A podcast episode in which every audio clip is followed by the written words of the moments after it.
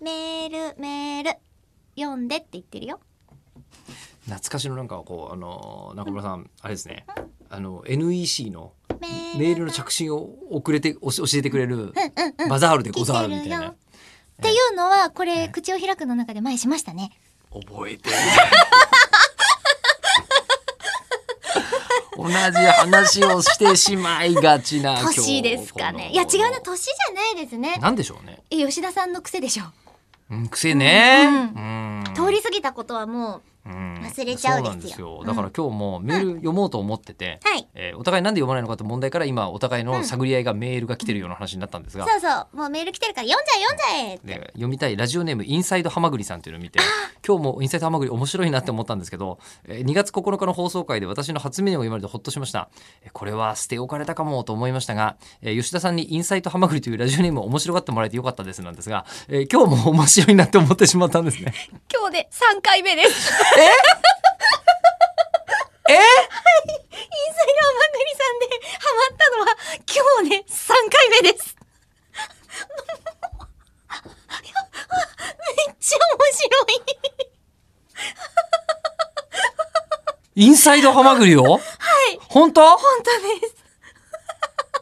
なんだったら前回の収録の時2回ハマってますからイね。ンサイドハマグリによっぽど好きななんで俺はインサイドハマグリがこんなに好きなんですかわかんないですけ ど。俺だってもうなんか、イ2ンサイ月3月4月とハマってますから。 2月3今月4月と3ヶ月連続で月間 MVP インサイドハマグリ。撮ってます。もうね、なんかね、もうあの、インサイドハマグリっていう、あの、名前のマンションとかあったら買おうかと思うっていう。ありそうだよね。どっかにねえ。よ。あるかないや、マカロニほうれん草とかが世の中にあるんだったら、あーあるんですかインサイド、いやマカロニほうれん草って漫画があったのはご存知ですよね。あはい。ええでそのその、あん名作漫画を受けて、本当になんかどっかにマカロニほうれん草って本当にあるっていうのをうんうん聞いたことがありますけど、うんなるほど。うんじゃあ。インサイドハマグリうんえでインサイドハマグリって言ったらマンションポエムぴったり合いそう じゃん